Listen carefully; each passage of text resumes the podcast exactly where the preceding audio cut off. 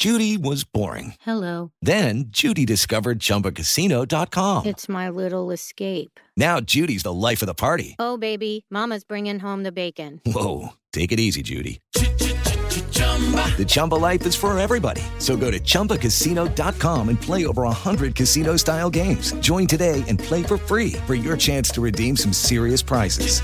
chumba ChumbaCasino.com. No purchase necessary. Void where prohibited by law. 18 plus terms and conditions apply. See website for details. Recibe todo el panorama informativo en podcast con Alejandro Villalbazo e Iñaki Manero. Un servicio de Asir Noticias. Una plática a partir de este momento que nos da mucho gusto tener y recibir en la cabina de panorama informativo a Omar García Harfuch, ex secretario de Seguridad en la Ciudad de México y que aspira a gobernar la Ciudad de México. Omar, bienvenido y gracias por estar aquí. Muchas gracias por invitarme. Buenos días. Buenos días. Al contrario, Omar, eh,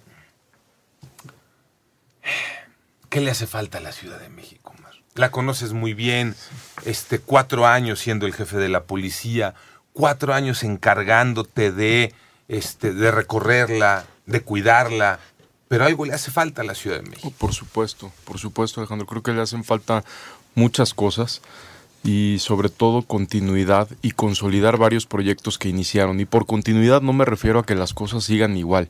No me refiero a continuidad es que todo continúe igual y no, no mejoramos nada. Me refiero a continuidad a la consolidación de proyectos y me explico muy breve si me lo permites. En una administración no da tiempo de, de, de finalizar proyectos tan importantes como el, como el que acabas de mencionar, por ejemplo, seguridad. La estrategia que inició la doctora Claudia Sheinbaum en seguridad empezó en marzo del 2020. ¿Por qué marzo del 2020? Porque es cuando se aprueba las facultades de investigación para la Policía de la Ciudad de México, por ejemplo. O sea, si bien inició una estrategia desde el primer día que entró, pues las, digamos, la reestructuración de la Secretaría entra en vigor en marzo del 2020. Ese es un ejemplo de, de un proyecto, por ejemplo, en seguridad que tiene muy poco tiempo. Uh -huh. Y normalmente, por ejemplo, movilidad también, el metro, que ha sido un tema constante, pues iniciaron la renovación, ella inicia el proyecto de renovación de la línea 1 que se está haciendo nueva, porque el metro, pues lo que tiene es un problema de antigüedad. Entonces, por ejemplo... De falta la, de mantenimiento. Principalmente, imagínate que el metro no se le había, o sea, tiene, por más mantenimiento que se le meta, por más mantenimiento tiene que haber una renovación, que es lo que se está haciendo con la línea 1. Pero no solo está la línea 1, tenemos que hacer la línea 3, etcétera. Hay, hay una, a eso me refiero por continuidad y consolidar proyectos que ya están. Seguridad, movilidad, movilidad de la gente ahora en estos recorridos que he hecho, pues la gente te menciona muchísimo sus necesidades, no necesariamente quejas, algunas quejas, otras necesidades, otras peticiones del transporte público. Del 100% de las personas que nos movemos en esta ciudad, 70% se mueven en transporte público. De ese 70, 30 en metro y 50 más o menos en autobuses en sus diferentes modalidades, RTP, Metrobús, etc.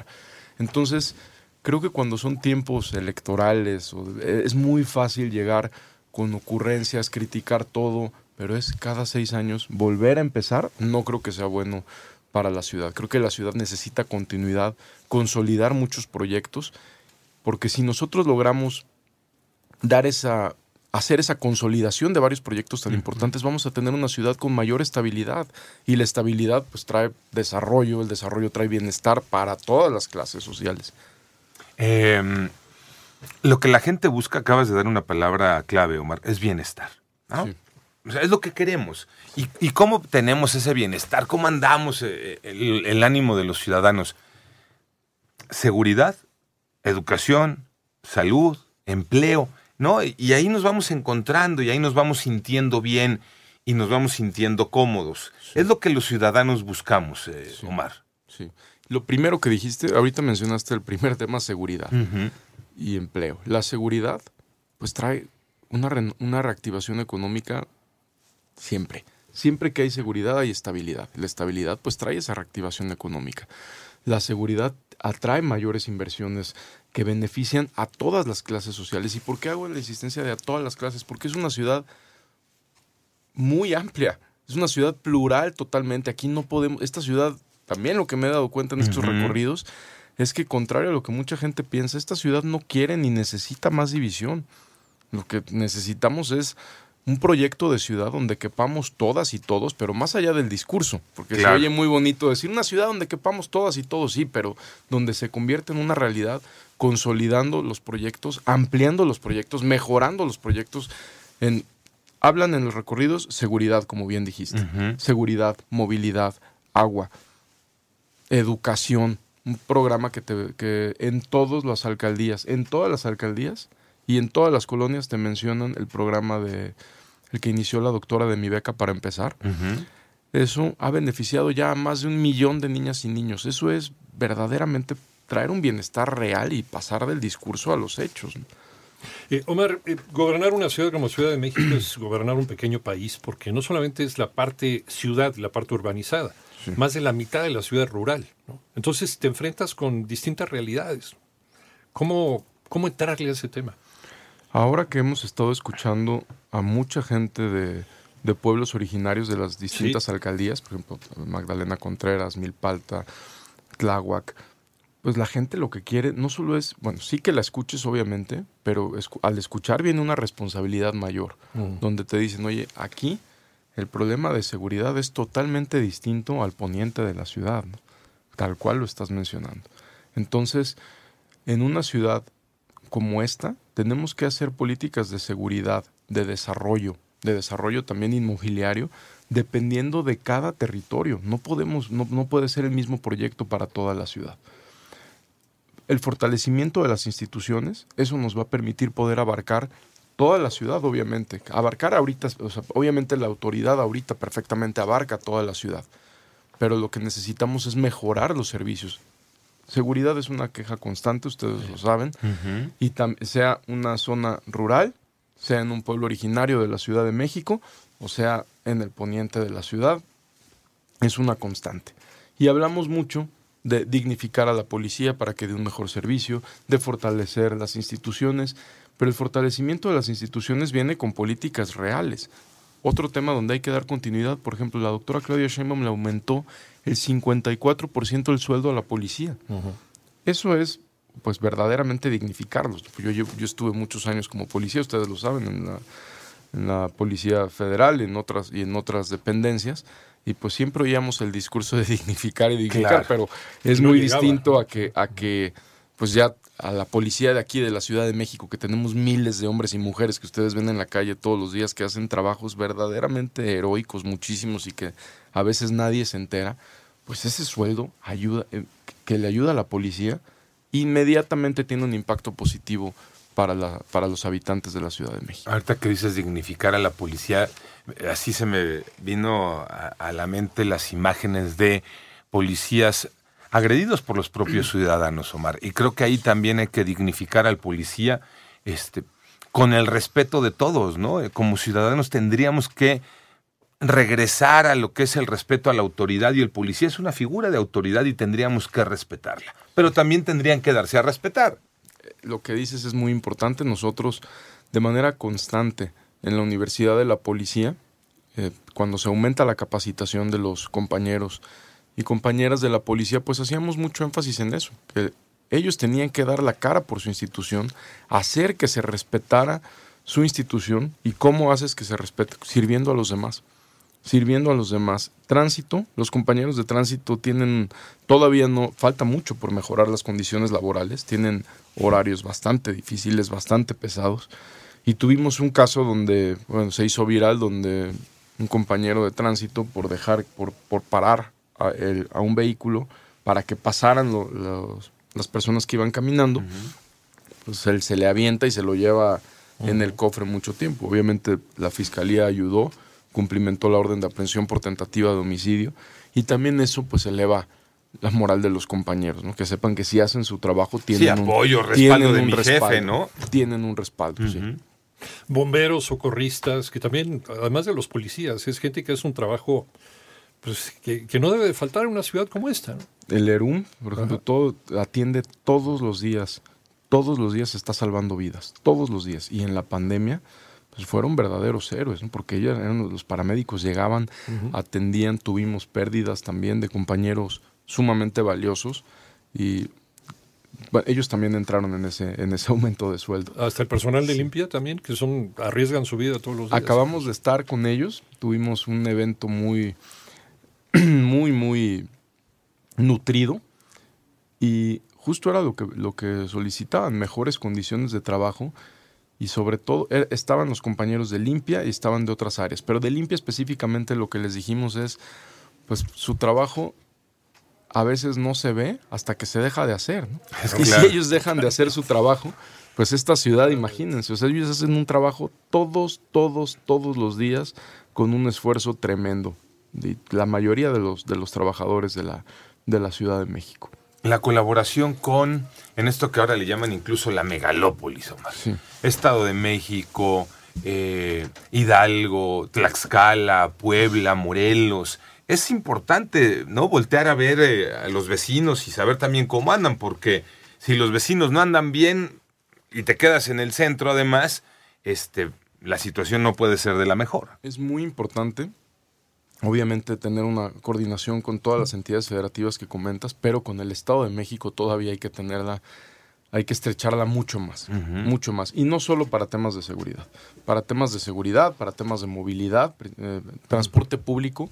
La gente, Sí, las broncas que hay con las amenazas de bloquear y por parte de transportistas del Estado de México, cómo afectan la ciudad, por Y ejemplo. sobre todo la gente que, que, que usa el transporte público, pues a veces no se da cuenta si está en el Estado de México, Ciudad de México. No sabe si el problema o la falla en el transporte es de Ciudad de México o del Estado de México. Ellos lo que quieren, y con toda razón, pues es que les resuelvas y que tengan un mejor servicio, igualito en seguridad. ¿no?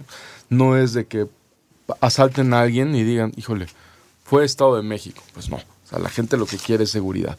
Con el Estado de México estrechamos una coordinación bastante fuerte. Algo que pasó, que, que celebramos con mucho gusto, es la coordinación entre los C5.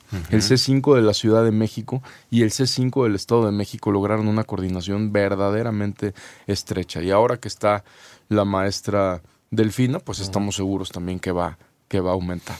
En, en la, en la autocrítica, Omar, eh, anteriormente se planeaba una ciudad, a lo mejor a 5 o 10 años, y las recomendaciones mundiales son planear una ciudad a 30, 40, 50 años.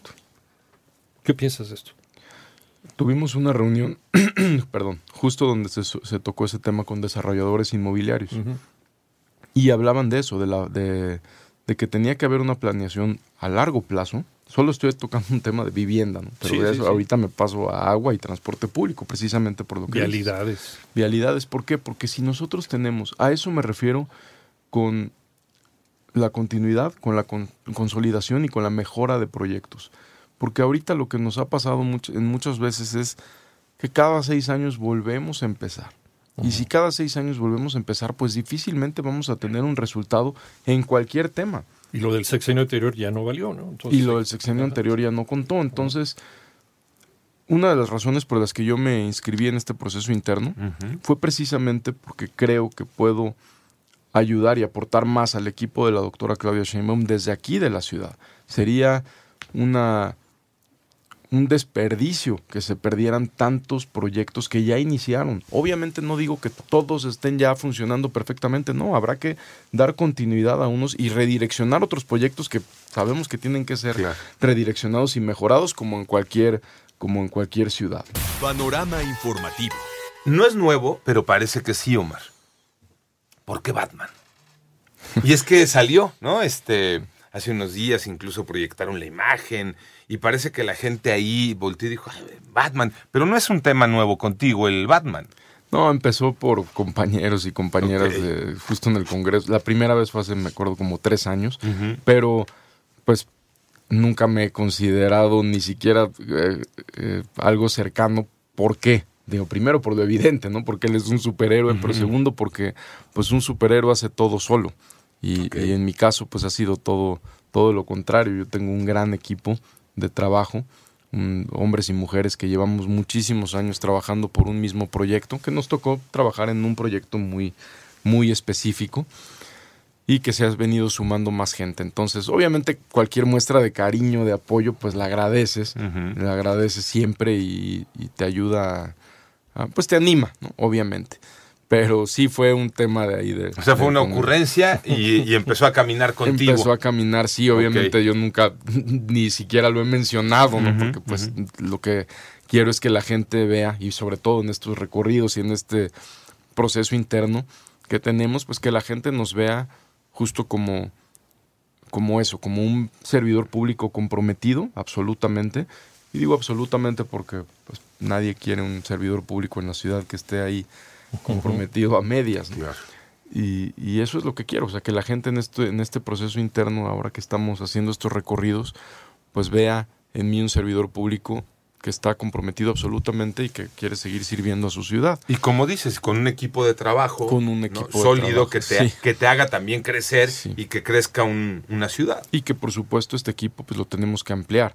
Hay gente eh, muy, muy experta, más bien gente experta en temas tan delicados como agua, movilidad, los temas que hemos tocado ahorita, donde pues tienes que rodearte de un equipo que en sus temas sepa no más que tú, sino infinitamente más que tú para que pueda dar, para que podamos sacar adelante en- a todos los proyectos de esta ciudad. Agua, ahorita ya lo, ya lo mencionaste. ¿no? Entonces, Yo creo que uno de los temas, además de la seguridad, que más ocupan a la gente, ¿no? Sí. Sobre todo en los tiempos que estamos viviendo, calentamiento global y demás. Sí, y sobre todo porque, bueno, el 60% del agua que, que recibimos aquí en la ciudad, ahorita que estabas tocando el tema del Estado de México, pues viene del Estado de México. El 60% del agua de la. Ciudad de México viene del de, de allá, el 40% es de, de aquí de la ciudad, y creo que el abasto de agua pues sigue siendo un tema pendiente en muchas colonias de la ciudad, y se debe también al deterioro y, y, y, pues sobreexplotación de, de- del, acuífero. del acuífero de Cutzamala, sí, de- perdón, de, del, del agotamiento primero de la infraestructura. Hidráulica y de, y de todo lo que nos falta, hídrica, perdón, y de todo lo que nos falta eh, consolidar del, del Estado de México. Eh, el Estado de México se convierte en la relación eh, más estrecha y más cercana, ¿no? Este, Sí. Esto de la zona metropolitana, ya decías transporte, hablamos eh, en materia del agua, también en temas de seguridad mencionabas eh, cómo empiezan a trabajar y, a, y a, este, coordinar los C5. ¿Qué más harías en la relación Ciudad de México-Estado de México, Omar? Creo que, volviendo al tema del agua, necesitamos... eh, es un tema muy, muy pendiente por la sobreexplotación, como lo decía, y el deterioro del sistema Cutzamala. Es un tema donde ya ahorita la doctora había iniciado un proyecto de, fortalecimiento. Por ejemplo, tuvimos un problema gravísimo en la agrícola Pantitlán, en Iztacalco, donde hubo un, tiempo donde no había agua. Eso se, logró resolver, pero hay que trasladarlo a cualquier cantidad de colonias que todavía está pendiente. Movilidad con el Estado de México, transporte público en seguridad. Seguridad en transporte público. Si bien aquí en la ciudad hubo un descenso, un descenso en, en los robos a bordo de transporte público, pues si ahorita alguien nos está oyendo, porque las cifras se pueden convertir en muy, muy frías, ¿no? Si ahorita alguien nos está oyendo y yo digo, es que bajamos tanto por ciento en robo a bordo de transporte público y esa persona fue asaltada ayer. Claro. En Te va a decir. Así mucho gusto, sido, ¿no? te va a decir, no, pues gracias. ¿no? Sí, sí, sí. Sin importar si fue aquí en la Ciudad de México o en el Estado de México. Entonces, sí necesitamos fortalecer una colaboración con el Estado de México en seguridad, en movilidad, agua, por supuesto, por lo evidente que llevamos eh, hablando. Y sobre todo porque en la zona metropolitana, bueno, en el Valle de México, pues es, es como si- es- no, no te das cuenta muchas veces cuando ya estás en el Estado de México o Ciudad de México. Sí, se pierden los límites. Sí. ¿no? ¿Qué te dicen las calles Reforma y Monte Blanco? Pues un recuerdo triste de la pérdida de tres, de tres vidas, dos compañeros muy queridos. Eh, la tercera víctima, una mujer, es un caso muy, muy lamentable porque pues no tenía nada que ver ni con los agresores, ni con, ni con la policía, simplemente por estar ahí en el momento del ataque. Y pues es muy, muy triste por la pérdida de mis compañeros. Justo acabo de comparecer donde ratifiqué mi, mi declaración para que, pues para que este caso no quede impune. Y no me refiero tanto a mi ataque, sino pues al triple homicidio que ocurrió. Al momento está en la impunidad. Pues está un proceso, está, está llevándose a cabo un proceso. Yo estoy seguro que, que confío en que la fiscalía va a hacer un, un buen trabajo. Estas personas están detenidas, la- to- todavía faltan muchos por detener, obviamente. Ahí Va es donde yo me refería en la impunidad, porque faltan los que habrían planeado el Fal- ataque, ¿no? Falta detener a más personas, falta que las personas que ya están detenidas pues sean sentenciadas. Tengo entendido que va a haber otras comparecencias. Yo voy a ir a comparecer las veces que sea necesario, las veces que sea necesario. Y pues eso es lo que me recuerda, principalmente la, la pérdida de mis compañeros. Estamos aquí a dos cuadras. A dos cuadras, A sí. dos cuadras. Panorama informativo. Con base en la experiencia que nos estaba relatando, lo que sucedió hace algunos años aquí, muy cerquita donde estamos trabajando. Y todas las experiencias nos ayudan a crecer, ¿no? Si es que las tomamos bien, las aspectamos bien. ¿Esto te ha ayudado a replantear la estrategia de seguridad? En caso de llegar a gobernar Ciudad de México, ¿cambiarías lo que se ha estado haciendo recordando esto que tú padeciste? Creo que cuando ocurre, ocurre el atentado, ya teníamos muy clara la estrategia de seguridad y era y es evitar que grupos de delincuencia organizada, entre muchas otras cosas, menciono por lo que sucedió, que grupos de delincuencia organizada se asienten y tengan estructuras aquí en la ciudad. Siempre hemos dicho que eh, cuando nos preguntan, oye, pero si hay cárteles en la ciudad, no, por supuesto, y siempre ha habido. ¿Qué es la diferencia? Que una cosa es que tengan presencia, otra cosa es que tengan actividad y otra cosa es que tengan estructuras criminales como en otras entidades federativas donde ves convoys de camionetas y una serie de cosas que no, que no queremos que ocurra en la ciudad. Pero se negó durante mucho tiempo el que hubiera cárteles de la droga operando en Ciudad de México, ¿no? Hasta ahora que lo... Se negó durante mucho tiempo. Sí. Yo tuve, la- desde cuando yo me integré al equipo de la doctora Claudia Sheinbaum, todavía no era secretario, me integró tres meses como jefe general de la Policía de Investigación. En la primera conferencia, preguntaron, en la primera conferencia que tuve con ella, creo que fue 2019, oiga, hay cárteles, tal, tal", y ella fue la que contestó, por supuesto que hay cárteles, por supuesto que hay presencia de la delincuencia organizada, porque pues es innegable. ¿no? Aquí lo importante es que no tengan un avance y que no tengan esas estructuras como pues lamentablemente tienen en otras entidades federativas desde hace muchísimos años. Más que replantear, creo que sería reforzar, reforzar la vigilancia, reforzar ese 5. Ayudó mucho, mucho, mucho que en la administración de la ex jefa de gobierno se triplicó el número de cámaras del C5. Esto, más que poner cámaras por poner cámaras, pues hay que, al, al mismo tiempo que íbamos aumentando las cámaras, se iba aumentando las capacidades de los monitoristas para el análisis de estas, de estas propias cámaras, lo que nos ha resultado en muchísimas detenciones, análisis para, para prevenir otro tipo de delitos. Entonces creo que más que replantear la estrategia de seguridad, esto pues nos confirma la idea de reforzarlo y, y de que es la línea correcta la que, la que lleva a la Ciudad de México. En esto de las cámaras, a mí es un mundo que siempre me maravilla, ¿no? Entonces, eh, es- siempre les digo, les voy a regalar una idea sin cobrar honorarios, ¿no? Eh, ¿Por qué no obligar, así obligar, a todos los dueños de negocios a estar conectados al C5? Si es una- un tema tecnológico, es un tema de tener internet y listo, o sea, no es algo de ciencia ficción. Y ayuda mucho. Hay muchísimas plazas comerciales que, por ejemplo, ahora que tuvimos, poquito antes de salir, tuvimos, en en, Antara. tuvimos en un mes tres asaltos a joyerías. Una en Antara, que fue, bueno, alcaldía Miguel Hidalgo, otra en Gustavo Madero, en Parque Tepeyac, y otra en Plaza Las Antenas, que no se llevó a cabo, en Iztapalapa.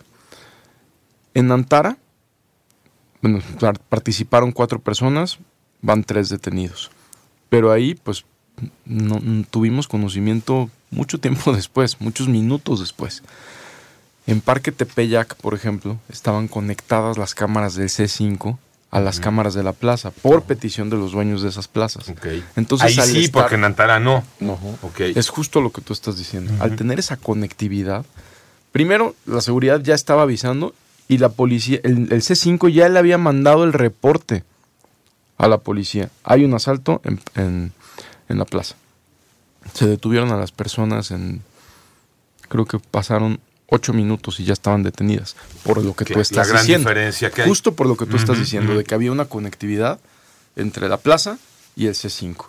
Y en el de las antenas también estaban conectados y ahí se frustró el asalto, ni siquiera lo lograron consolidar. Entonces, creo que es muy buena idea que todos los negocios Es en que la debería mayoría- de ser Sí, obligado. y sobre todo en la, en la medida de lo posible, pues obviamente también hay, hay cámaras muy caras donde tene- hay negocios pequeños que nos decían, oye, pues no, no, no, no hay manera. Pero ahí se les facilitaba la instalación de unas cámaras más pequeñas que se llaman tótems, que son en lugar de unos postes grandotes como los que vemos del C5, pues son cámaras más pequeñas, pero que también tienen botón de pánico, etcétera. Omar, para terminar, eh, ¿qué le dices a la gente que escuchó estos 35 minutos de plática eh, para, para que el próximo año diga eso más? Primero, pedirles su apoyo para estos últimos 15 días que faltan para terminar este proceso interno, que me den la oportunidad de que nos sigan conociendo, escuchando en todos los recorridos que vamos a, a hacer por la ciudad, los, los mensajes que estamos comunicando todos los días y sobre todo lo que, lo que pudimos comentar hace rato. Yo quiero que vean que tienen en mí un servidor público comprometido y que quiere seguir sirviendo a su ciudad. Y obviamente muchas gracias por, por escucharnos. Omar, bienvenido. Este, cuando guste son tus micrófonos para platicar, para compartir, conversar, para este, alegar, ¿no? Este, Gracias. aquí estamos y la verdad es que nos dio mucho gusto que vinieras, que se pudiera concretar la plática y esperemos que no sea la primera, que sea la primera, pero de muchas. Muchísimas gracias. Al contrario, Omar. Gracias. Panorama informativo.